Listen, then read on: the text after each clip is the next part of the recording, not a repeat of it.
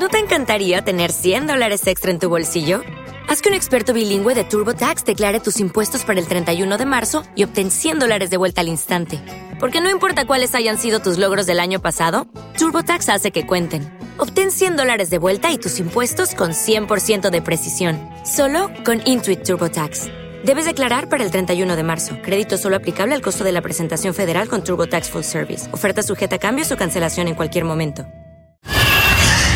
Estás despierta. Ha perdido la memoria a causa del coma. Se recuperará. Esa noche me pasó algo y me cambió. Quiero saber qué fue. Tomo Bliss. ¿Lo has probado? Es un regalo.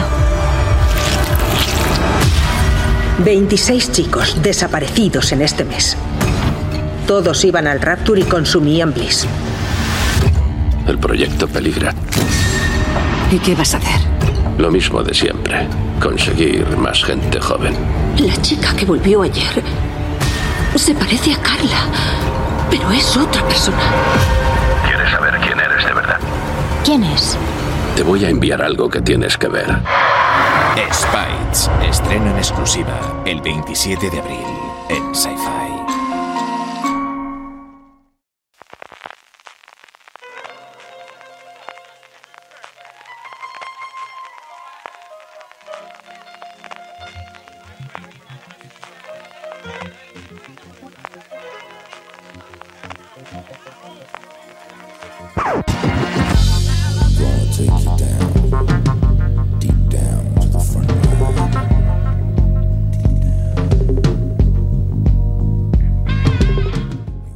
Todos y todas, bienvenidos a Fuera de Series Review, el programa de Fuera de Series donde cada semana analizamos, comentamos y debatimos sobre nuestras series favoritas. Y hoy vamos a hablar de El Fenómeno en mayúsculas, de tigres, de pelazos, de chaquetas de purpurina, de todo eso. Vamos a hablar hoy, vamos a hablar por supuesto de Tiger King, el gran fenómeno de Netflix, este documental True Crime que nos tiene a medio mundo adictos desde nuestro confinamiento. Yo soy María Santonja y para hablar de Tiger King me acompaña por supuesto la especialista en True Crimes de fuera de series Marichu Lazabal. Marichu, ¿qué tal? Muy buenas, hoy sí venimos a hablar de cosas un poco macabrillas. Un poco macabras, pero también divertidas. Y con quien más he hablado de este True Crime es con mi buenísima amiga Carmen Moreno del podcast Carmen y en Casa. Hola Carmen, ¿qué tal? Hola María, estoy encantadísima que me hayas traído para esta, esta producción. Me encanta, me encanta. Sí, porque sé que ha sido en tu casa también un fenómeno. Hemos hecho llamadas de Zoom para comentarlo. Hemos mandado eh, imágenes con nuestro casting deseado si se hace serie de televisión. Nos ha dado fuerte por Tiger King, como a, como a muchísima gente, yo creo. No hables en plural. El casting lo has hecho tú, que estás enferma. Sí, el lo he hecho yo. Pero lo hemos comentado también, lo hemos comentado. Eh, bueno, pues como sabéis, eh, vamos a hablar primero un poquito sin spoilers, cinco minutos, para los que digáis, bueno, he escuchado esto de Tiger King, he visto redes, he visto memes, pero no sé de qué va, no sé si es para mí, pues un poco para que tengáis una idea de, de si os puede encajar o no esta serie documental.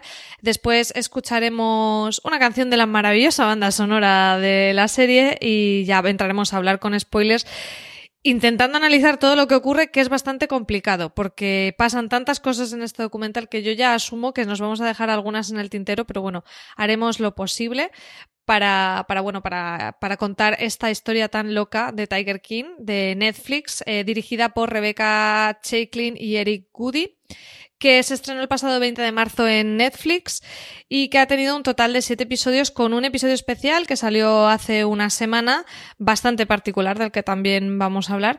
Pero bueno, para toda esa gente que solo haya visto memes eh, con una gente extraña, Marichu, ¿de qué va Tiger King sin spoilers? ¿Cuál sería la premisa de Tiger King? La verdad es que memes con una gente extraña lo define bastante bien. Pero Tiger King es un señor eh, de peinado extraño y muy oxigenado que es un amante de las armas y de, bueno, de, es un redneck de manual eh, salvo porque, bueno, además le gustan los tigres. De hecho, la primera anotación que tengo yo de cuando escribí fue 18 tigres y un babuino con interrogantes en plan, ¿qué está pasando aquí? Porque es así, es gente muy random. Les gustan sobre todo los felinos, pero luego al final acaban dando a todo. se, bueno, se denominan amantes de los animales, pero bueno, cuando rascas un poco son amantes de los animales, sobre todo cuando se les puede poner precio. Es un tipo muy extraño, es un, eh, bueno, un poliamoroso homosexual amante de las eh, armas, republicano seguro, y se autodenomina paleto, o sea, él mismo se defiende como la representatividad del paleto estadounidense. Lo que pasa que lo hace con camisas de purpurinas, grabándolo absolutamente todo en cámara y abrazando tigres de la que habla de explotar a personas. Es muy raro, es un tío muy, muy, muy raro, la verdad. Digamos que es un Cletus eh, de los Simpson con purpurina, y amante de los tigres, pero que además, desde ya la premisa, nos dicen que está en prisión por haber intentado asesinar a una rival de otro zoo. Entonces, curiosamente ya sabemos un poco ese, final del personaje al inicio del documental, en la propia sinopsis, o sea que esto no es un spoiler en sí, eh, pero, pero claro, después, mm, Carmen, sin entrar en spoiler, te planteas, ostras, si ya me están contando eso, que en otra producción probablemente sería el desenlace, ¿cuántos secretos más oculta Tiger King? Supera todas las expectativas que pueda uno tener. La premisa fundamental que es gente que debido a la falta de regulación de, posesión de leones y de tigres en Estados Unidos, pues se dedica a coleccionar en su jardín eh, animales pues, que deberían estar en, la selva, ¿no? O en, la naturaleza. Y, entonces empieza a haber una guerra entre unos coleccionistas contra otros que van creando unos pequeños zoos, ¿no? Y entonces estas rivalidades entre unos y otros van creando situaciones eh, loquísimas y, lo peor es ir viendo cada uno la, barbaridad de cosas que hacen. Es que es una, es una cosa que hay que ver porque no es posible creerlo si no lo ves, ¿no? Esto, si fuese un guion de cine, nadie se lo creería, pero es que es un documental. Entonces, esta gente existe y esto es una sorpresa tras otra. Por eso vamos a explicar, ¿no? Estas cositas que pasan tan sorprendentes cositas, eh, se le queda muy pequeño, pero bueno, eh, como dices Carmen, es totalmente adictivo por, por ese punto que tiene que tener cualquier buen true crime. En fuera de series lo hemos comentado cuando hemos analizado otros, de, de esa incredulidad ante la pantalla, ese cliffhanger continuo en el que una cosa te parece una barbaridad, pero que enseguida inmediatamente superada por la siguiente. Y yo creo que, bueno, pues ese es una de las claves de su éxito ha sido un absoluto bombazo, no solo en Estados Unidos, internacionalmente. También entiendo que se ha dado esta circunstancia, estamos todos en casa, la pandemia eh, del coronavirus nos tiene en casa, en, con redes sociales. Probablemente eso ha fomentado todavía más el fenómeno de Tiger King, pero los números son absolutamente apabullantes. 34,3 millones de espectadores en Estados Unidos en los primeros 10 días, según Nielsen, superando a la segunda, al estreno de la segunda temporada de, de Stranger Things, que tuvo 31,2 y bastante cerca del estreno de la tercera con 36,3. Un éxito que yo creo que también ha sido el, boca oreja y, en nuestro alrededor, al menos mm, mi gente cercana la ha visto todo el mundo, todo el mundo está flipando y divirtiéndose bastante. Marichu, no sé si en tu entorno ha habido fenómeno de Tiger King o no. Hay dos vertientes, el que no aguanta el quinto minuto, o sea, el que pone eso y al poco se va escandalizado de lo que está viendo, y el que se queda escandalizado y se flipa completamente y se lo ve del tirón. No conozco a nadie que esté en plan, bueno, sí, me vi tres de los episodios, pero luego ya pues me aburrió. ese fenómeno yo no, no, no, no, lo he observado, no existe ese individuo. Y es que realmente...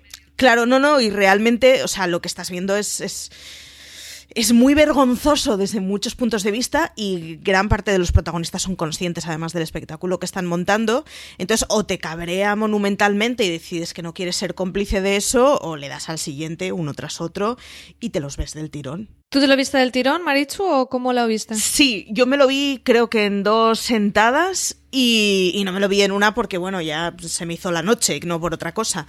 Y, fue de estas, además, que, flipaba completamente. Y yo recuerdo estar en el tercer episodio diciendo, bueno, esta historia ya se ha acabado, que me van a contar cuatro episodios más. Y entonces llega el girito que dices, ¡buh! Pues sí, daba dos más. Y cuando estás en el quinto te vuelve a pasar. O sea, constante, es una serie que constantemente se reinventa de una forma muy tramposa y de una forma muy para tener al espectador enganchado, aunque no tenga nada que ver con lo que te están contando. pero engancha. Mm. Carmen, ¿tú la viste de una sentada?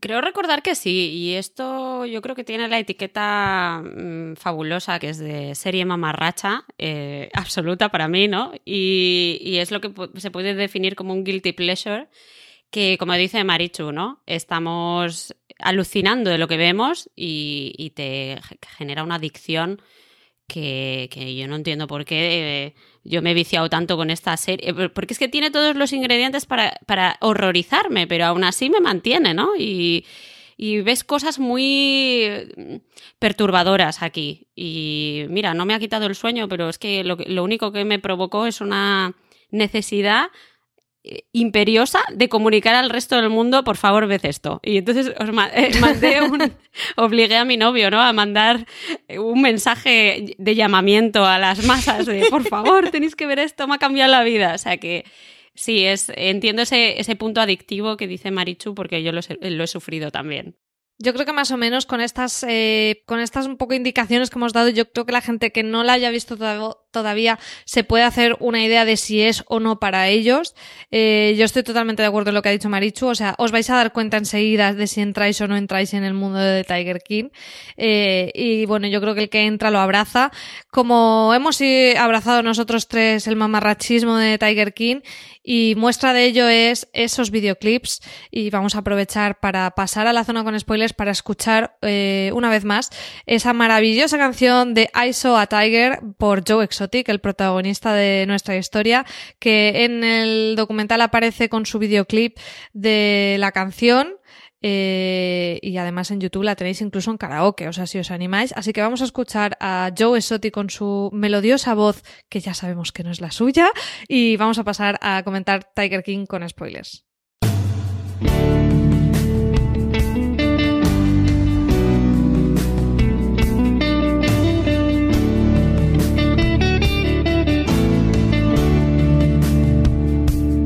Tell all the hunters to lay down their guns. Tell them that the tiger needs a little bit of love. Let them run the jungle, let them roam their land. Then stand back and marvel, what a beautiful cat. Cause I saw a tiger,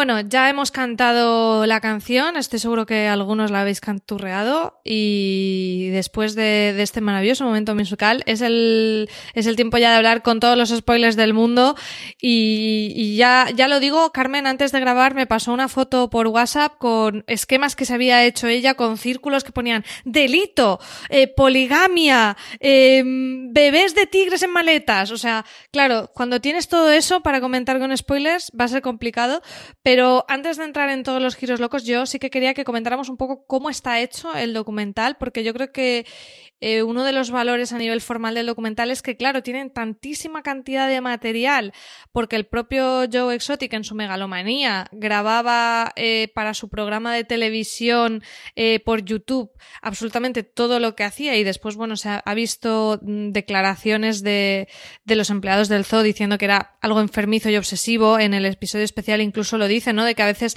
abroncaba a gente de, del zoo simplemente para que eso quedara grabado y no porque tuviera un motivo real. O sea, claro, como cuando tienes una personalidad así, es, es una joya, porque a nivel documental tienes mo un montón de momentos y los tienes grabados. No, no, no tienes que tirar de recreaciones ni nada de eso.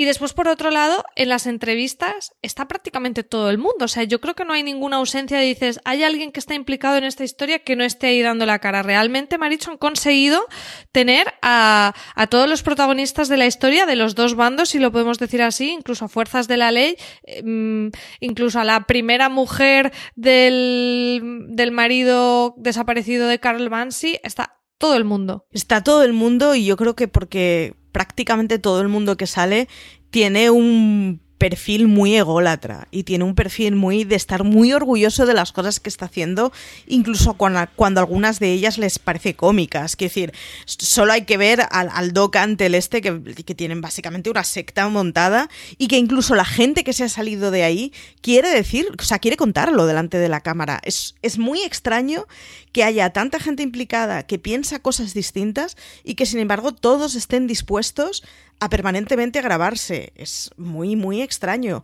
Pero vamos, mmm, si es que está mmm, grabada incluso la pérdida de un miembro de uno de los trabajadores. Y Sí. sigue grabando el que estaba, o sea. Sí, esa es una de las loco. que a mí más me impactó por eso, porque dices, es que esto está ahí, está pasando, y alguien se dedicó a, a seguir registrándolo. Carmen, ¿a ti qué imágenes te sorprendió de decir, cómo puede ser que esto lo tengan grabado? Bueno, sin duda, eh, lo de que le coma un tigre el brazo a una persona y verlo así es eh, súper desagradable. Eh, pero mira, me sorprende mucho cuando, cuando el Joe Exotic se pone a destruir las pruebas que tienen contra él.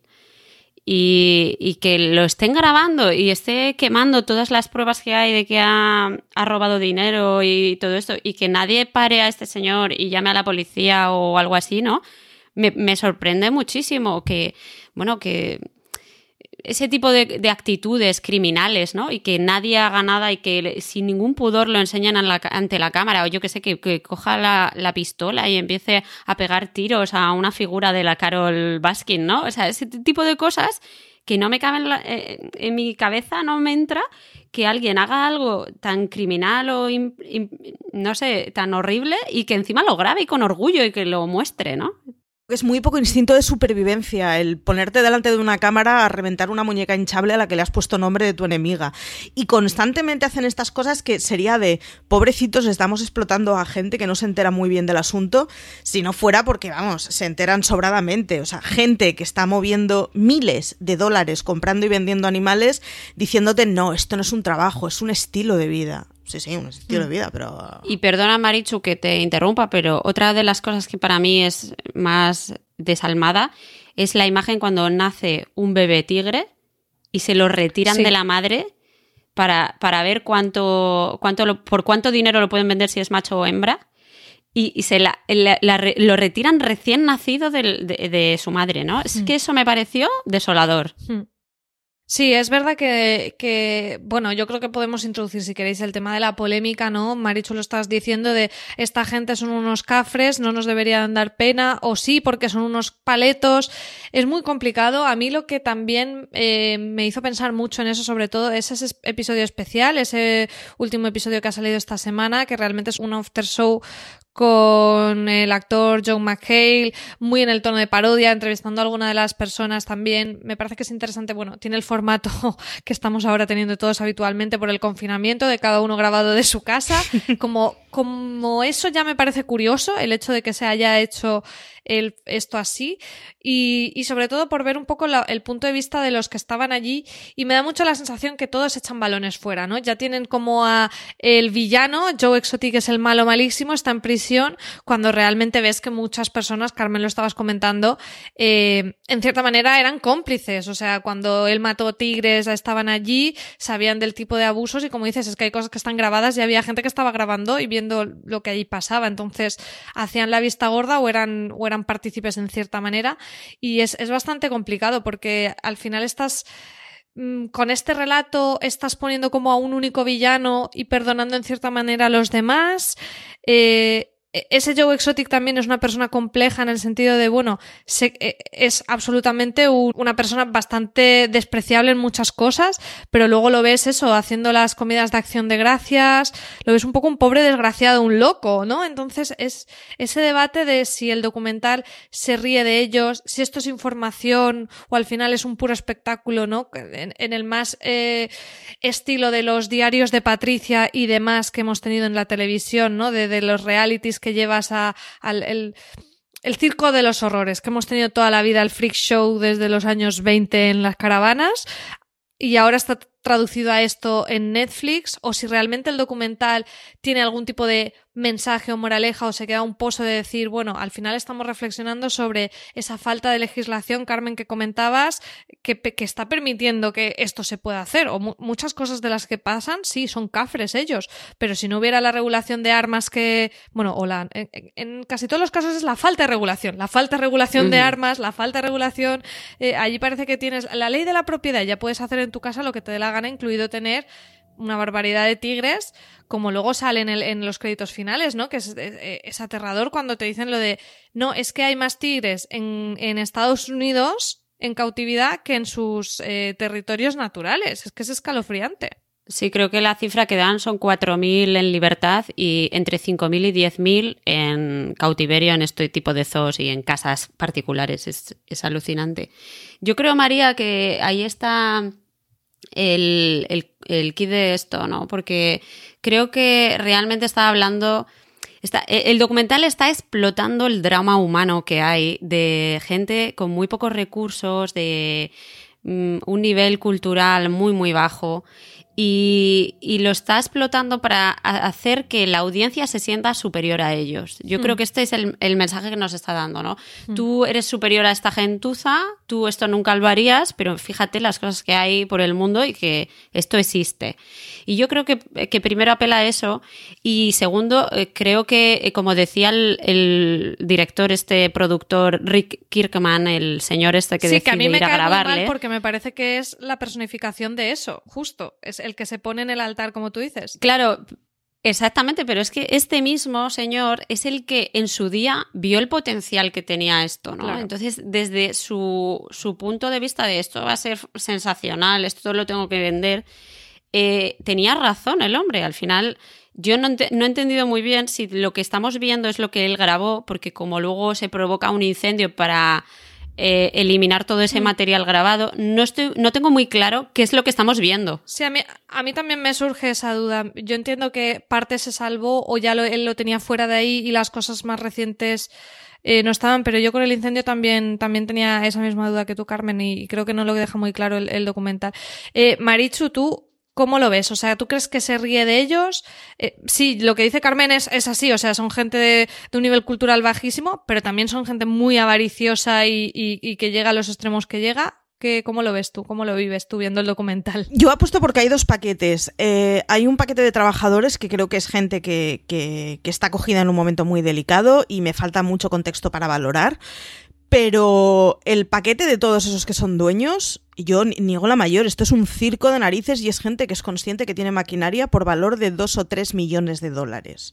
Son muy conscientes de que tienen, o sea, de que, bueno, si esto lo vendo puedo vivir el resto de mi vida con, con lo que venda de material. Lo que pasa que es gente que, de alguna manera ya le está bien vivir en ese entorno y ya le está bien vivir permanentemente apostando absolutamente todo lo que tienen a algo que de golpe les puede hacer perderlo todo pero a mí me, fastidió un poco del after show el que de golpe parecía que el, el, el, el, Tiger King este era el único malo y el único pirado, ¿no? Y dices, si este sí, es que está rodeado sí. de gente que es exactamente igual que él, lo que pasa que controla un poco más la dosis de medicación, pero salvo eso, están como las maracas de machín todos, se dedican a la compraventa de bichos todos, a especular con zoos de animales urbanos, a, quiero decir, son todos sacados del mismo saco. Lo que pasa es que tienes uno de ellos que yo creo que es más kamikaze y es menos consciente de cuáles son los límites. Pero delante tienes a una, vamos, a, un a un seguido de pirados que son capaces de hacer absolutamente todo por la pantalla. Y en eso estoy incluyendo, yo honestamente, creo que la Carol es otra del mismo, que la familia de la, primera mujer es otra de lo mismo, porque vamos, yo tengo setenta y tantos años, llevo viuda dos o tres décadas y me viene un documental de Netflix con que quieren que les ponga a hablar de si la siguiente mujer de mi exmarido es o no asesina de mi marido, huyo como de la peste. Quiero decir, eso es, es gente que es consciente del potencial que tiene y del potencial para el espectáculo que tiene y viven de ello. Oye, tú, mmm, me parece que el hacer espectáculo de gente que voluntariamente está haciendo espectáculo te podrá parecer que es más interesante o que tiene más chicha, o... pero no me despierta piedad, no lo puedo evitar. Y no me pasa lo mismo con los trabajadores del zoo. ¿eh?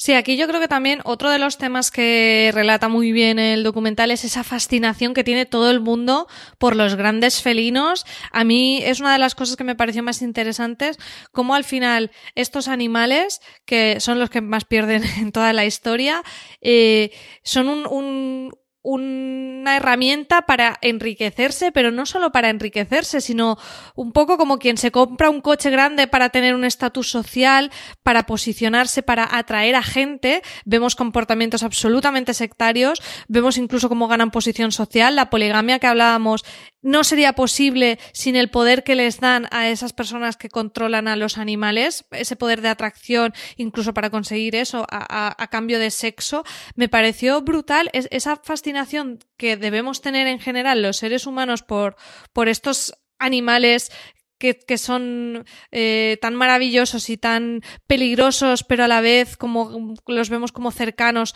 No lo sé. E, e, ese punto de aura misteriosa con los tigres, que creo que además mmm, podemos entender un poco todos pero todo lo que lleva atrás, o sea, cómo vemos personajes como, como el del el, el Jeff Lowe, que se lo lleva a Las Vegas y entonces consigue que pibones se vayan con él y su mujer, unas cosas como muy locas, pero que, que pasan, o sea, desde los propios trabajadores también que están sabiendo que están siendo súper explotados y todo y siguen allí por estar con los tigres. O sea, esa fascinación, Carmen, eh, me, me, parece que sí que la consigue explicar bastante bien el documental. Sí, yo creo que, que los trabajadores se deben a su responsabilidad moral de, de, cuidar de esos animales, ¿no? Que son animales majestuosos y están ahí, pues al final a su merced, ¿no?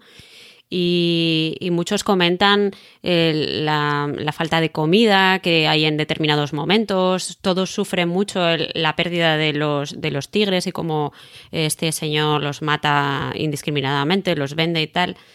Y, y, sí que ves que tienen un respeto y un cariño hacia los animales, incluso la chica que es mutilada por uno, ¿eh? Y le, les tienen mucho respeto y mucho amor pero los, eh, los jefazos que están al cargo de, de, los chiringuitos estos, o sea, es que mmm, partiendo por el Jeff Love que se los mete en maletas y se los lleva a Las Vegas, que eso me parece loquísimo, eh, pasando por el, por el Tiger King, este, por el Joe, que, bueno, hace cualquier cosa, ¿no? Con los estos. Y es, eso me da la sensación que es que es un, es, es, un tigre como podría ser, yo que sé, un Ferrari, ¿no? O sea, que no tiene ningún valor si es un animal o no, si tiene... Eh, hmm, es un es objeto, un objeto. Que, que, con el que se comercia. Y, y me parece muy bien... Hmm. Eh, muy buena metáfora la de este otro señor que aparece, que no sé muy bien para qué nos lo meten, pero bueno, es que es un mafioso que, que había salido de la cárcel por descuartizar a, a no sé cuánta gente y mutilar hmm. y cremar a un informante. Mario Tabraue o Mario Trabaue, o algo similar. Y, y eso, eh, fíjate que era un señor de traficante de drogas que, se cambia a, al tráfico de animales, ¿no? O sea, tener su zoo y vender y comprar y tal. Entonces, para mí lo que, lo que es es un equivalente de la droga, mm, vender droga para sacar dinero y enriquecerte, pues venga, eh, la droga es ilegal, pues venga, voy a hacerlo con tigres que no está tan regulado, no está tan claro, ¿no? Y, y, y al final están comerciando con un producto que puede ser cocaína o puede ser leones. Es que me da esa sensación a mí. Hmm. Yo creo que también hay un punto, eh, además eh, creo que es muy de masculinidad tóxica, de ese punto de yo me siento poderoso, ¿no? O sea, si yo tengo el control sobre un gran felino, es que yo soy la leche, ¿no? Entonces, ese punto que casa mucho con esas personalidades eh, megalomaníacas que hablábamos clarísimamente de Joe Exotic, que él se pone ahí como, fíjate, y además es como muy de chulito, ¿no? Y cómo me meto ahí en la jaula con ellos y no sé qué y no sé cuántos, pero también con, con, el personaje de, de Carol Bansky, que es lo mismo, porque es desde, es, es igual, es desde yo soy la salvadora. O sea, al final siempre está el yo ahí. Desde el yo los controlo al yo soy la salvadora, pero es gente que, que lo vemos en muchas de estas eh, comportamientos sectarios y lo podemos ver en, series que hemos visto como El Palmar de Troya, Wild Wild Country. Por eso a mí me gusta, porque al final, sea cual sea la temática, siempre es gente que se cree como iluminada, como eh, estoy por encima de algo. Y aquí utilizan eh, los tigres para eso, es decir, ¿cómo siento yo que soy poderoso porque yo tengo tigres y la gente viene y admira, y admira a los tigres? Sí que creo que el tema que comentábamos de- del tema legal, me hubiera gustado que, que como que el documental lo hiciera como más explícito, ¿no? Como al final, eh, o sea, nosotros probablemente desde nuestra mirada europea veamos ese problema ahí, pero no, no creo que el documental lo haga como de una forma bastante deliberada de decir, este problema está aquí porque no hay legislación, señores. Y el Travis se pega un tiro en la cabeza haciendo el idiota porque es que aquí tiene armas todo Dios. Entonces yo creo que ese tema eh, está ahí transversalmente, pero no sé, Marichu, si tú, si tú crees que lo abordan como de una manera deliberada, ¿no? A mí me da la sensación que siempre que hablan de todo aquello que está catalogado bajo potenciales eh, ilegales, y es el ver a bichos, el consumir drogas, el disparar armas, no quieren marcar lo, lo malo y lo perverso que tiene el que tú quieras en, en un núcleo urbano eh, acariciar un tigre, sino que es que se te ha ido de las manos. Cuando, Exacto. cuando yo ahí, honestamente, creo que es que el problema es que existan lugares en donde haya tigres encerrados en medio de un país civilizado. Igual no es que los llevan en coches a veces. Claro, cla- Están con, descap- con Claro. descapotables. O sea, Claro. es como, señor. O sea, es toda la gente que paga entrada por ver repetidamente a esos bichos y pagan cientos de dólares por hacerse fotos, no pasa nada. En realidad, lo malo es el dueño de todo eso. Yo, hombre, pues no sé, pero por encima de los 18 años tienes derecho a voto y eres un poco responsable de lo que haces. Me da la sensación que la crítica siempre es sobre la falta de escala. Es decir, no supone Sí. ningún problema que Joe y Carol tengan armas. Supone un problema que Tiger King tenga armas porque está completamente tronado. Y que está completamente tronado estamos en razón, pero es que igual es que no se debería dar el acceso al arma así como así, ¿no? Entonces, Sí. e- es un, es un tipo de crítica siempre que es de, bueno, sobre lo malo es ser adicto a esas cosas y yo en esas lo siento, pero, pero no, no negocio. Es un poco lo que estaba comentando Carmen al principio de es sobre estas personas que Claro. son de una de, de un nivel eh, sociocultural en vez de criticar a lo mejor ese sistema que permite que eso suceda. Porque no nos engañemos, que pal- paletos hay en Estados Unidos y hay en España, y hay en el Reino Unido y hay en India. El problema es si el sistema eh, permite a los paletos que tengan 22 tigres en su casa o no. Y yo creo que el documental ahí eh, no entra. En cambio, el tema que sí que creo que es como más claro, porque bueno, es el más morbosillo, es ese, el de la venganza, el odio en redes sociales, todos los programas disparando a la muñeca hinchable con la cara de Carol Mansi todo eso sí que creo que es muy explícito de esos delitos de odio y de esa facilidad con que las redes sociales como que mm, permiten todavía más eh, que eso se vaya de las manos. Sí, sin duda, este señor yo creo que eh, eso le ha llevado a la perdición, porque hasta el momento mm, que no se mete tan claramente con esta señora, yo creo que más o menos su disputa mm, era una, una cosa más envidia de si los, los tigres y tal. Luego ya llega a pasar al plano personal en el que hace representaciones de matarla y se mete con ella, hace videoclips. Vi- Bueno, un videoclip. El, el, videoclip, es, terrible. es terrible, pero acuérdate de una de uno que hay que ha, ha, vestido a una muñeca con la cara de ella y tal y le pega un tiro en la cabeza y vamos a ver, es, si haces eso y lo grabas en internet, es que eso puede ser una prueba contra ti en un juicio, ¿sabes? Entonces hay que ser ya es, esto ya pasa de, del odio eh, de una mala de una mala crítica o de bueno, me, me hace mucha gracia eh, todo esto que hace de copiarles el logo a, a, a, la Carol, ¿no? Eh, le copia el logo. Bueno, que de hecho cuando consiguen denunciarles es por claro, eso. O sea, es que... que... es como, vamos a ver. Pero también eso es la concepción, perdona Carmen, de lo que te digo, de, de como no hay legislación, pues es que, a ver, ¿por qué van a venir a mí por hacer esto? Y es como, vamos a ver. O sea, sabemos en qué mundo vivimos. Igual que sale uno que dice, no, que yo estoy en contra del FBI. O sea, es gente que es como, esto es el salvaje oeste y yo puedo hacer lo que me dé la gana. Y como tienen esa mentalidad, lo hacen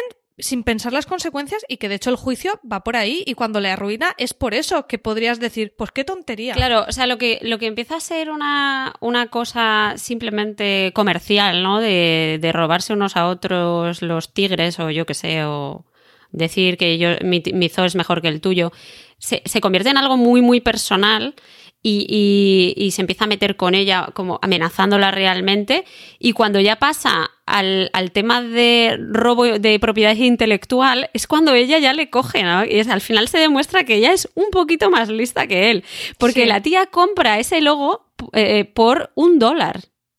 Lo compra por un dólar para poder demandarle a él diciendo que ese era eh, su logo, porque no tenía propiedad. Creo que es una foto, ¿no? O algo así lo que, lo que ella compra. Y le demanda por eso. O sea, que la tía sí que demuestra un punto más de inteligencia que él, pero, pero claro. mm, él se va cavando su propia tumba sin darse ni siquiera cuenta. Y hasta los otros locos de alrededor y de los otros zoos le van diciendo, tío, para el carro, para el carro, Sí. deja esto. Pero el, el hombre está ahí obcecado con su, con su venganza, ¿no? Y, y con su odio total, lo que le lleva a la siguiente, yo creo que diría, cagada monumental, que es cuando contrata a un sicario para, de- para quitársela de en medio. Y eso ya, pues es lo que directamente le pone en el punto de mira del FBI, ¿no? Es que no tiene otra Lo que salida pasa ya. es que aquí empieza todo porque Un Carol... Un sicario de rebajas, por cierto. Un sicario.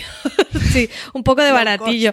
Lo que pasa es que aquí todo, realmente todo es negocio, porque empieza porque Carol Bansky le está cortando el chiringuito, porque este hombre eh, tenía espectáculos de tigres en centros comerciales, donde hacía espectáculos de magia y usaba petardos. O sea, entonces esta mujer va por él, le va fastidiando el negocio cada vez más, cada vez más, y por eso él empieza la venganza. Como entiendo que lo haría con él y con muchos otros que aparecen, pero los otros van como buscándose las mañas por otro lado sin tener un ataque frontra- frontal y, y Joe Exotic no. Joe Exotic va como, pues eso, con Pachulo yo y va para allá. Yo creo que es el momento quizá, Marichu, de que exploremos un poco más ese personaje que es la otra cara de la historia de Carol Bansky, la que viene de Salvadora de, de los Tigres, que ya está en Tampa, Joe Exotic está en Oklahoma y, y bueno, y toda... Bueno, luego iremos también porque de Joe Exotic de la familia no hemos hablado, pero Carol Bansky también tiene a su marido, a Howard Bansky, que, que es que son también unos piezas, Marichu.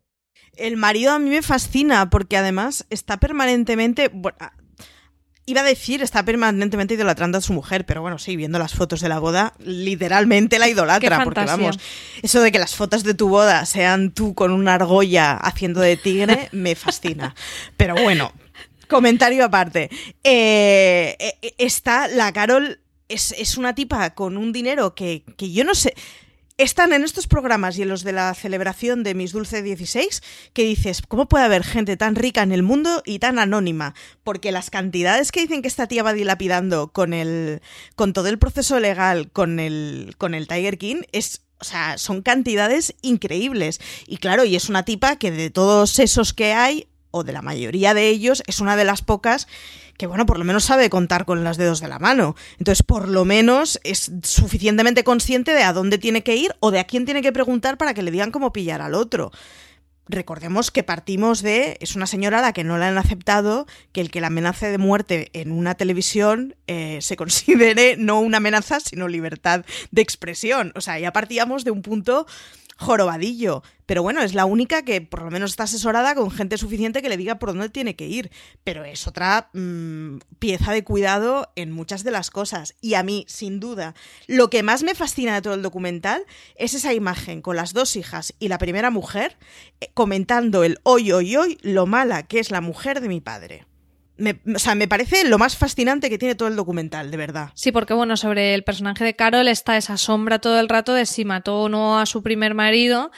Eh, hay una sospecha mm, por ahí, pero nunca ha habido ningún tipo de pruebas, pero es algo que Joe Exotic eh, utiliza, que también efectivamente la primera esposa del marido muerto y las hijas eh, le atacan. Es que es todo loquísimo y es verdad que ella te crea muchas dudas, porque obviamente era la principal beneficiada, eh, luego mm, muy bien de la cabeza no se la ve, es verdad que bueno, que ya parece que, que va también intentando que haya una regulación, o sea, la ves como reuniéndose con políticos para que haya una mayor regulación, pero al final mm, ella no vive mal con el tema de los tigres. Y vuelvo a lo de la megalomanía, también ella se, se erige como la gran salvadora, al final ella tiene un sistema de voluntarios que parecía una red allí un poco chunga también. Mm. Eh, Muy chunga. es, es, todo muy. Es verdad que a los tigres no, no los lleva, no los puedes acariciar, no cría. O sea, sí hay unas diferencias. No es exactamente lo mismo entre el zoo de Joe Exotic y eh, la reserva de esta mujer, pero tampoco hay tantísimas diferencias, porque al final, eh, bueno, mm, se tiene que mantener de alguna manera, pero al final acaba habiendo visitantes igual. E, es muy complicado, ¿eh? es muy, muy complicado. Y si te das cuenta, la figura vuelve a ser personalista completamente. Uh -huh. Exacto. O sea, es ella. lo que esta mujer hace es ella es la líder de algo. Es, es, vamos, es magnífico como permanentemente hay una imagen de, del, del Tiger King, del Joe Exotic, que directamente, o sea, dice el moriré como un mártir. La imagen que tienen estos en su cabeza de ello no es diferente y es que son todo gente que lidera el amor por los animales y lo entienda de una forma u otra.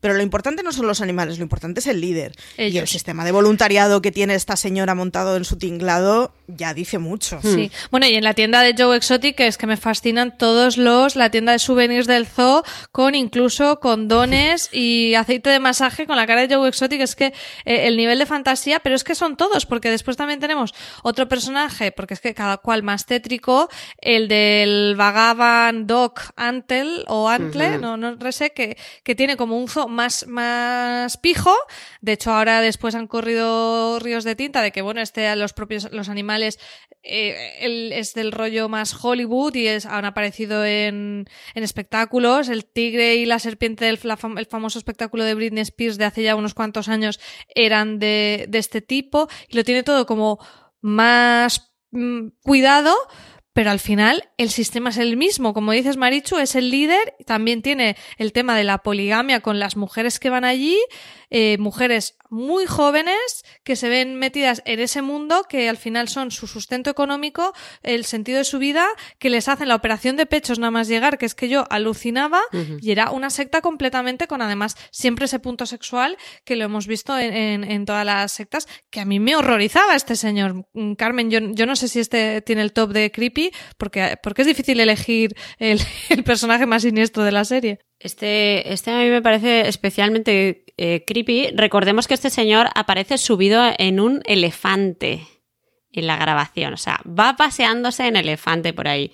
Bueno, y este el dinero lo tiene muy bien porque cuando se pasea con el elefante, como dices, vas viendo los chalés de cada una de las mujeres exacto, que tiene. Exacto. O sea, es que es, surrealista. Este es muy desagradable. De, además, como que se vende a sí mismo como que, que él era muy guapo, muy joven, muy sexy, muy no sé qué, ¿no? Y, y no sé, me parece repugnante también. Eh, este no habla tanto, este se ve que es un poquito más listo que el Joe y, y limita y limita la información que da.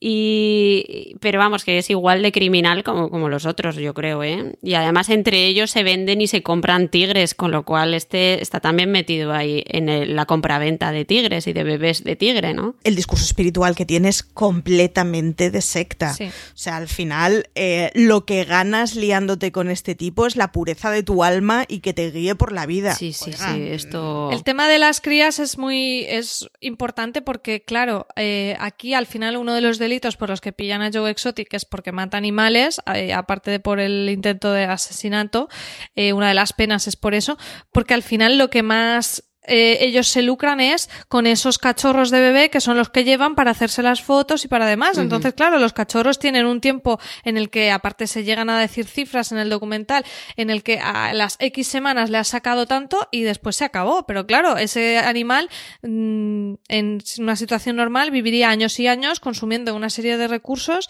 y al final eh, esa es la vorágine más perversa, ¿no? La, el tema de los cachorros, uh -huh. que es lo que al final tienen que bueno, tienen que, que se me entienda, ¿no? Que se ve, que ellos acaban matando animales porque tienen que seguir criando para tener el, lucro de los cachorros, pero no pueden seguir manteniendo a ese crecimiento exponencial los tos llenos de tigres. Y este tío, el Doc, está clarísimo que hace eso, lo que pasa es que no es tan estúpido de, de que quede mmm, grabado.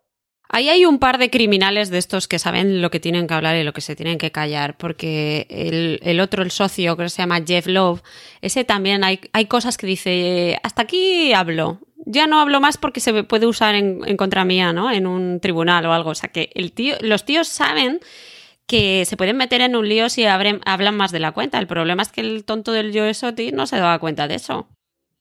Hmm. Yo por eso digo que a mí no me dan ninguna pena. Los trabajadores es otro rollo porque les ves gente que le faltan herramientas en la vida. Pero toda esta reala son plenamente conscientes de lo que están haciendo, de lo que pueden decir y de lo que no. Y el Joe Exotic, pues es verdad que igual no le iría mal una dosis de ansiolíticos de vez en cuando. Pero es perfectamente responsable como para ser tutor de sí mismo, ¿eh? Al final vemos cómo las estructuras con este personaje de Do, con Carol Vance, se repiten, ¿no? Y es el tema de que sí, que el título del documental es Joe Exotic, pero ves un tipo de patrones que se repiten. El tema de la poligamia lo vemos también, no hemos hablado de los dos maridos que aparecen de Joe con esa boda triple con camisa de cowboy rosa, Mm, que a mí bueno, me bueno, dejó bueno. A- totalmente anonadada porque no hemos hablado de toda la estética del documental, que es la estética de estas personalidades, con la Carol toda siempre de, De leopardo. animal print, eh, los otros con la purpurina pero con las greñas y, lo- y las pistolas, o sea, el- el- la estética es una fantasía. Y estos personajes no lo hemos hablado, pero al final replica el modelo de poligamia del, del Doc, eh, también lo hace Joe Exotic, igual, atrayendo a chicos jóvenes con muy pocas opciones. Se llega a decir incluso en el documental que ninguno de los dos era realmente homosexual, sino que eh, están ahí porque se ven en esa vorágine del zoo, el personaje de John Finlay y el de Travis Morales, que además tiene ese final tan trágico y terrible, eh, y allí, bueno, pues les proporcionan una buena vida, drogas, eh, un nivel económico que probablemente esas personas no conseguirían de otra manera y al final Joe se, se aprovecha, directa o indirectamente se aprovecha de, de esas personas. Yo creo que directamente las imágenes que hay del funeral del segundo marido Son terribles. con la madre y la cantando. madre se te parte el alma. Dices, esa madre es una yonki de manual. O sea, es una yonki de manual que se ha ido a vivir a donde estaba su hijo porque le daban metanfetamina. Al final, eh, uf, a mí, a mí por eso digo que to- o sea, todo ese tipo de gente me cuesta mucho valorarla porque sí me da la sensación de que es gente que le faltan muchas herramientas en la vida y que están muy colgados. Pero sus jefes... Sí, es- está claro que ahí él, los tenía drogados y, y a su merced, ¿no? Y, al final a mí me da pena, al final del documental se ve que se ha vuelto a casar con otro que yo creo que va por el mismo camino también.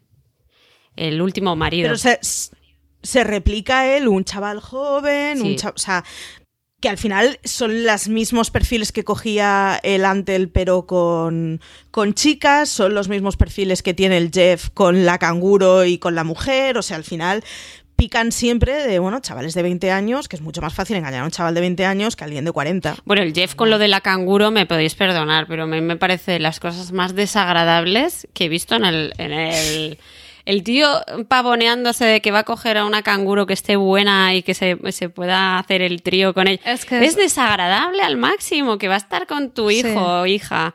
No sé, me parece tan desagradable todo. Y Es desagradable porque todo tiene un ambientito como de faltar dos duchas. Sí. O sea, Sí. el problema no está en qué es lo que está planteando, sino que lo plantea de una forma que es como, da asquito. Sí, es turbio, el es turbio, sí. Y, y no hemos comentado que es otra cosa que me ha dado mucha pena, es eh, los padres de Joe Exotic. Cuando aparecen los padres, que él les está sacando el dinero como una sanguijuela, les está chupando todo. Pero, pero volvemos al, tema del catetismo y ellos indignados de que la malísima es la Carol y es como, vamos a ver, que os creéis más listos vosotros que todos. No, cambiamos de nombre el zoo y ya está, y aquí no hemos defraudado nada. Que es como, vamos a ver, es que sois, sois eh, delincuentes pero piltrafillas, total. Totalmente. Y, y encima la mala malísima es la otra que dices, pobre gente, porque es que son una pobre gente que es que no suma dos más dos. Y, y si aquí en, en- en la lista de hechos todos muy locos hemos ido desgranando ya unos cuantos y ese lo teníamos pendiente. Joe arruina a sus padres, la boda con los eh, con las fotos de Carol y Howard, los vídeos musicales, el tigre se come un brazo a una persona, una boda polígama gay, el, el el robo de los logos, la muerte accidental disparándose a la cabeza. Cuando lo empiezas a enumerar todo dices, es que este documental es absolutamente loco y aún no hemos llegado a una parte que creo que es importante, que es la campaña de gobernador del estado. Bueno. que ahí yo ya dije, después de esto yo ya no, no, no, no sé qué más. María, primero campaña de presidente y después de gobernador. Ah, ostras, es verdad, no me acordaba. Ese momento sí. en el funeral de tu marido donde tienes que decir de, estando yo ayer escribiendo a un senador, colega, mantén la compostura. Es muy loco, es muy loco pensar que este tipo obtuvo algo más de un voto. O sea, me consuela saber que, que, que nada, que fracasó estrepitosamente en la carrera política. Bueno, pero hay gente es que, que lo valora, que dice, por lo menos Joe dice lo que piensa. Y es como, ya, pero si lo que piensa son absurdeces, no le demos valor, señores.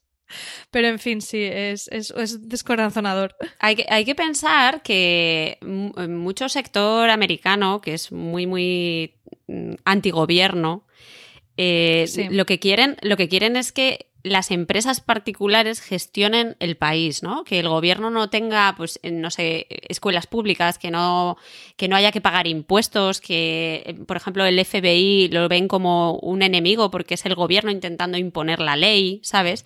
Sí, el, el- el jefe de la campaña, el Joshua Dial este, lo dice. Dice, Exacto. "Fuck the FBI. Exactamente. Entonces, este, este es el, un poco el concepto este de libertarian que ellos hablan, que lo que es es como estar al margen, ¿no? Del, de, la, de la política del gobierno, digamos, ¿no? Como desprender esta carga a, eh, del gobierno, ¿no? Y, y entonces, a mí me, parece fascinante este chaval que dice, Oye, que, que puedo trabajar creando una campaña electoral para alguien. Y el chico, aunque sepa que, es, eso no va a llegar a ningún lado, dice, pero es que ¿cuántas veces en la vida voy a poder hacer esto, no? Y yo creo que, que debió conseguir votos, porque el Joe Exotic, eh, aparte de ser gay en ese estado, que eso no creo que fuera muy, muy valorado, eh, pero sí que apelaba a ese a ese sentimiento individual Sí. de las armas, de, de que el gobierno no se entrometa, de ese, ese, ese Mucho del discurso era trampista. Claro, es que es ese, ese discurso rancio de, de, eh, pues de, la, de la América rural.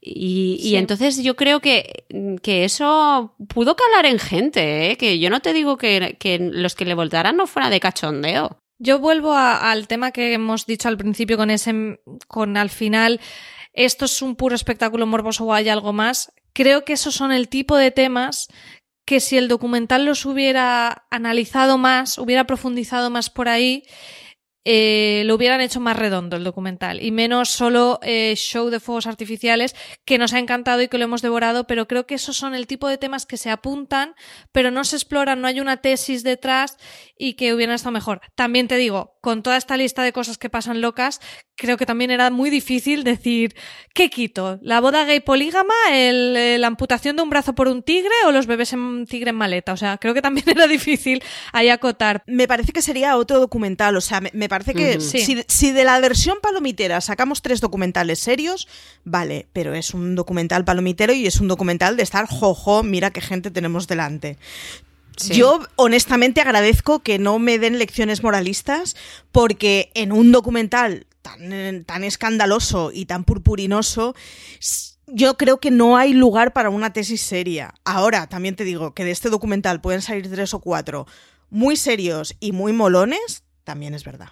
Ya para ir cerrando, sí que me gustaría que me comentarais cuál es vuestro personaje favorito o alguien del que os, os habéis quedado pendiente de hablar porque no hemos podido repasar toda la lista de todos los personajes que aparecen, ni siquiera de todos los hechos. ¿Alguno que os haya quedado ahí con ganas de, de comentar, Carmen? Pues a mí me gusta mucho este señor que es el de los pocos normales que hay, que es el que tiene las piernas eh, de Amputadas. amputadas, sí. Y, Sí, John Rein- Reinke. John Reinke, se ese es. Mira, a mí me parece una persona superada a sí mismo, ¿sabes? Y que eh, ama su trabajo y que el tío es un currela que está ahí y, y me parece que el pobre ha caído en un mal lugar, pero que, que al final el hombre trabajaba bien y se le ve como con, con más neuronas que el resto, ¿sabes? Y ese, ese a mí me ha gustado porque al final estaba, el, el pobre yo creo que ha acabado en un lugar incorrecto, pero que en otro lugar podría rehacer su vida normal y corriente. Sí, tiene una historia también ese. Es que muchos personajes de este documental tienen otro documental aparte, porque la historia de superación de este señor también eh, sería para, para verla. Marichu, ¿tú con quién te quedas o qué personaje o, o hecho que no hayamos comentado te impactó o querrías comentar? Yo me quedo con Allen Glover, que es el sicario. Ese señor que dice, te mato a alguien por 10.000, cinco primero y cinco después. Bueno, no, que sean seis, es igual, dame tres y apañamos y se larga a papete. O sea, me parece que de todos esos es, o sea, el más calculador y el más de este espectáculo voy a ver qué es lo que puedo sacar y un tío sobre el que posiblemente si el FBI se pone a buscar de verdad será el más creepy y el que nos pondrá a todos más la piel de gallina. Pero me parece una, fascinación de tipo este y el Joshua Dial que es, mm, bueno, ese Joshua ah, de imitación que se veía ya protagonizando, en fin, los despachos de la Casa Blanca con Joe Exotic. Me maravilla. Y no hemos hablado con este, de este señor que va siempre con un mono en el, en el regazo. Ay, sí, por Dios. Este es el, el que luego es el infiltrado del FBI, ¿no? El, de la mele- el del pelito. No, este es uno que se llama Tim Stark, que se hace socio del Jeff y se pone a construir Ah, el nuevo, sí, el nuevo sí, zoo, sí. y cuando está terminado Sí. le mandan le mandan lejos. Y, y ese hombre Sí, está, ese es otro de los dos. Está de la órbita siempre- de Tenemos dos. está siempre con un mono en los brazos, que es como, chico, es que cada Sí, sí. personaje. La verdad que cuesta quedarse con un personaje. A mí me gustó un personaje eh, porque creo que es de los más también interesantes, sensatos, que es Bárbara Fisher, que es esta chica que acaba dentro del zoo de Doc y, le, y le ponen los pechos sin que ella hubiera firmado nada, pero acaba saliéndose y cómo ella explica un poco eh, es como ese testimonio del que consigue salir de una secta y, me, gustó mucho su testimonio. Y también de eh, el chico trans eh, que es Kelchi Seifery que es a la- al que le amputan el brazo eh, que de hecho en el documental especial hablan porque mm, en el documental eh, hablan todo el rato de ella. Y realmente es un chico trans. Le preguntan en el episodio especial si le había molestado. Él, él dice que no que tampoco. Me, me parece que es como una persona como con todas las vivencias que ha tenido, como que está como muy por encima de todo. Es en el episodio especial es el único que habla de Joe sin demonizarlo, ¿no? Diciendo merece estar en prisión, debe estar allí, pero también hacía cosas buenas. Habla del tema de acción de gracias y también habla de que no es el único que se equivoca. Cómo se sobrepone y su amor a su trabajo le hace volver aunque le hayan amputado el brazo. O sea, me pareció como una persona de paz Mm. con todas las vivencias que tenía y decía, ostras, qué, qué, qué fuerte, ¿no? O sea, me, gustaría como saber más de, ese chico, porque, wow, o sea, tenía como una calma transmitiendo todo lo que había vivido que me fascinaba. Yo por eso digo que a mí val- valorar a toda esta gente se me hace muy difícil y me parece que están muy metidos del circo y que sabemos poco para llenarnos la boca con, con apelativos a esos. Y los que trabajan en el circo, en cualquiera de ellos, me parece honestamente que el tipo de discursos que tienen son de persona que se vio necesitada hacer una cosa, de persona que sale de una secta, de ex Sí, la mayoría drogadicto, los de... de ex- en el zoo de Joe Exotic, la mayoría eran expresidiarios, lo dice. Sí, y, y gente muy colgada que está en situaciones en las que no puede escoger. Entonces, Claro, que yo no sé hasta qué valorar. punto él lo hacía de decir, ay, estoy dándole una segunda oportunidad a personas, que podía haber una parte de eso, ¿eh? incluso en sus intenciones, pero también es una gente que tú eh, sabes que la vas a tener más agarrada Hombre. y va a aceptar mejor condicio- eh, unas condiciones más pésimas porque no tiene dónde ir y demás. El tema de la droga que hemos apuntado. O sea, podía inicialmente tener buenas intenciones, pero luego era muy conveniente tener ese perfil de trabajador. Hombre, mano de obra muy, muy barata y fácilmente manipulable. Y ya está. Cuando no tienes nada mejor, no puedes huir a otro lugar, ¿no? Y esta gente, pues era gente Claro. que no tenía nada mejor, que vivían en el tráiler que le ponía al Joe Exotic, comían comida de la basura y, y estaban tan contentos, ¿no? Sí, terrible, eso también no lo hemos comentado. Eh, bueno, hemos comentado que está este episodio especial. Yo personalmente creo que no aporta demasiado porque se va directamente un poco al, al fenómeno, a las risas y ya está. A mí siempre, para mí siempre es una maravilla ver a, a Joel McHale, que recordáis por el personaje de Jeff Winger en Community. Y bueno, si lo ves con ese punto de vista de si te ha gustado mucho el documental, echarte unas risas está bien, pero eh, creo que tampoco es una cosa que aporte demasiado. Y sí que comentar una cosa que sí que he estado escuchando y me ha gustado es el podcast de Wondery en inglés. Eh, la cadena de podcast Wondery ha hecho un podcast que se llama Joe Exotic. Eh, de momento solo he escuchado el primero, pero sí que creo que está muy bien eh, para ampliar a los que os haya gustado. Te hablan bastante de, de Joe antes de ser Joe Exotic con su primer marido, cómo empieza. Sí que te hace entender más este personaje cómo llega a convertirse en quien es. Y bueno, este podcast, el proyecto era anterior al, a la serie de Netflix y de hecho eh, hay previsto una adaptación a serie con Kate McKinnon del Saturday Night Live como Carol Bansky. Eh, no sé en qué quedará el proyecto porque una de las cosas más divertidas que estamos viendo en todos los medios americanos es propuestas de supuestos castings para películas. Yo he hecho el mío propio. Igual se lo pasamos a Iñaki para que lo ponga en redes sociales porque me lo pasé muy bien haciéndolo. favor. Está muy bien tu casting, ¿eh? Tienes ojo. Hombre, me lo pensé muchísimo, me lo pensé un montón. Eh, y yo creo que, que, que, bueno, incluso en el episodio especial se lo comentan a los propios protagonistas de han comentado que a ti te interpretaría fulanito o menganito. Eh, yo creo que eso es, está bastante, bastante mejor para los que quieran ampliar información. Y luego, Carmen, tú nos has recopilado aquí eh, algunas cosas que, consecuencias reales más allá del fenómeno que ha tenido el documental en, en, en bueno, en esta historia Pues real. sí, como ya hemos visto en otros documentales que ha pasado, ¿no? Como podría ser Ser- Serial o el de, mm, el de, Jinx, pues aquí también los, la policía que ha visto el documental, pues ha surgido las sospechas sobre la muerte del, del marido de Carol. Y eh, hay un sheriff de Florida que se llama Chad Cronister que está ofreciendo ahora mismo mm, abri- reabrir el caso, está pidiendo mm, pues eh, ayuda de alguien que sepa mm, alguna información y tal. Y, por otro lado, esto también ha creado una consecuencia negativa a Carol directamente, porque por lo visto eh, le están increpando por, por internet, le amenazan de muerte continuamente y, y se, se plantan cada día entre 30 y 40 personas en la puerta de su zoo para, para insultarla y, y le están complicando un poco la existencia. Ella también se queja de que el documental la engañó y que, y que lo que quería el documental era mostrar el, el problema este de, de la posesión de tigres y tal, y que, que lo que han hecho no, no va con ella y que su zoo era muchísimo más grande de lo que, bueno, su zoo, su reserva que es muchísimo más grande, que tal, que eso no, no lo ha salido y, y que ha salido un poco perjudicada eh, su parte del, del documental, ¿no? Bueno, eso está por ver también, ¿no? Lo que, lo que pueda decir ella. Pero, pero bueno, ahí queda. Si alguien sabe, alguien de nuestros oyentes sabe alguna información sobre el marido de esta mujer, que se ponga en contacto con el sheriff. Con el sheriff. Sí, también incluso han preguntado a Trump por el caso y Trump dijo que, bueno, que, que se vería, que se vería sobre Joe Exotic que está en prisión.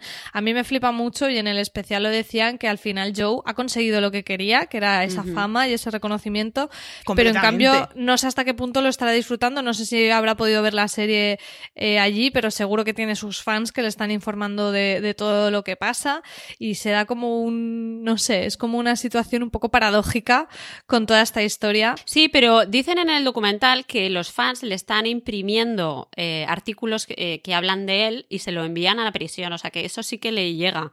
Esa, esa información sí. Y supongo que habrá visto a los millones de famosos que, que están Disfrazados. disfrazados, entre ellos Jared Leto, por ejemplo, que se disfrazan Sí. de, de Joe Exotic. Que Sí. eso para su ego Yo- debe ser. Ni confirmo ni desmiento que en mi casa se esté planteando una fiesta fin de confinamiento ambientada en Joe Exotic. ni confirmo ni desmiento. Pero ahí lo dejo. Bueno, pues yo creo que hemos conseguido el reto de analizar y sin dejarnos prácticamente en nada de, de todo lo que sucede en este documental, intentando, al menos, al menos si lo hemos intentado ir un poquito al fondo de, de lo que cuenta y cómo lo cuenta. Para un poquito más de información, yo recomiendo también la crítica de Marichu, que la tenéis en la web. Tiger King, Tigres, Asesinatos, Candidaturas Políticas y Cintas de Vídeo. Lo podéis ver en nuestra web, lo pondremos en las notas del programa. Y ya para Café para Muy Cafeteros tenéis, la, mm, Carmen, esto me has puesto el, el enlace del canal de YouTube de Joe Exotic y los videoclips y la versión supuesto, karaoke. Por supuesto, el Joe Exotic que está todavía mm, subido todo en su canal. Entonces entrad, veis Hombre. los videoclips, veis sus vídeos. Hay, hay un videoclip que tiene 7 millones de reproducciones, que se dice pronto, ¿eh? Madre mía. Yo- la canción el- es- también sale en el episodio especial que ya confiesa Joe Finlay, el primer marido que ahora tiene dientes, ya dice que no cantaba él, cosa que no nos solíamos la tostada, ¿sabes? se, se notaba Para nada, que- para nada. Pero, pero mira, la- eh, el caso es que a mí la música me gusta. Sí, Las sí, no, no canciones está me mal. gustan. Las canciones no están mal. Bueno, Marichu, ¿tú quién, quién cogerías en el casting como protagonista para interpretar a Joe Exotic?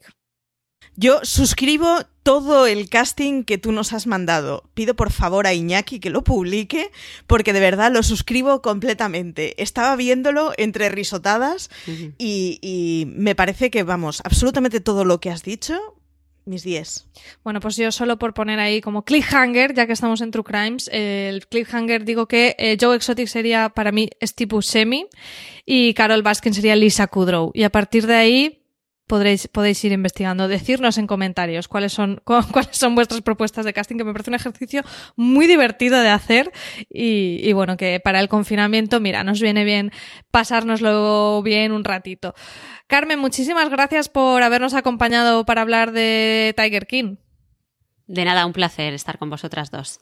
Y Marichu, como siempre, eh, gracias por acudir a la llamada del True Crime en Fuera de Series.